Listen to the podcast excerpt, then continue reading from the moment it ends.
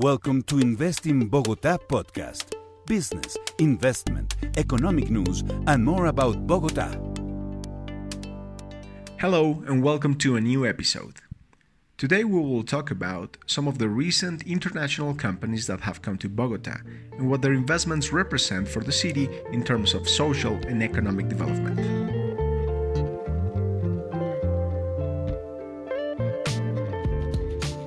During the first five months of this year, Invest in Bogota accompanied a total of 14 international companies from different sectors of the economy to settle their investment projects in the capital of Colombia.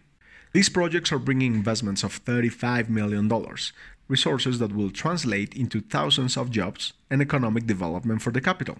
This is vital during these times when it's necessary to mitigate the impact of the crisis generated by the COVID 19. But let's try to break down even more the impact that foreign investment has on the city.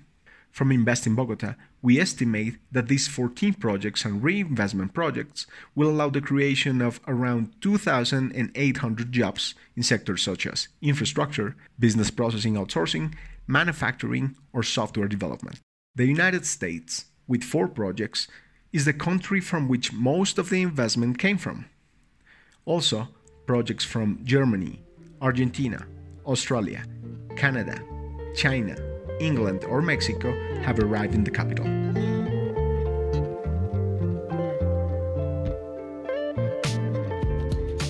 One third of the projects that arrived in the city were from the BPO and shared service centers.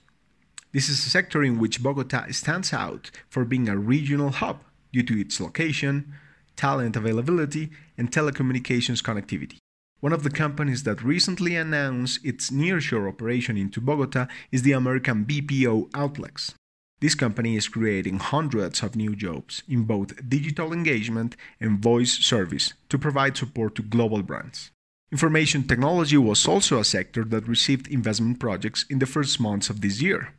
One of the companies that came to the city in this industry was the Canadian Trajectory Inc from Bogota. This company provides business consulting services and ERP technologies for North American and Latin American markets. In the creative industry sector, one of the most prominent investment came from the American company 1000 Birds. This is an audio post-production studio that began operations in the country in February. From Bogota, OTB made the addition of Shit House, awarded as the best feature film of 2020 at the South by Southwest Festival.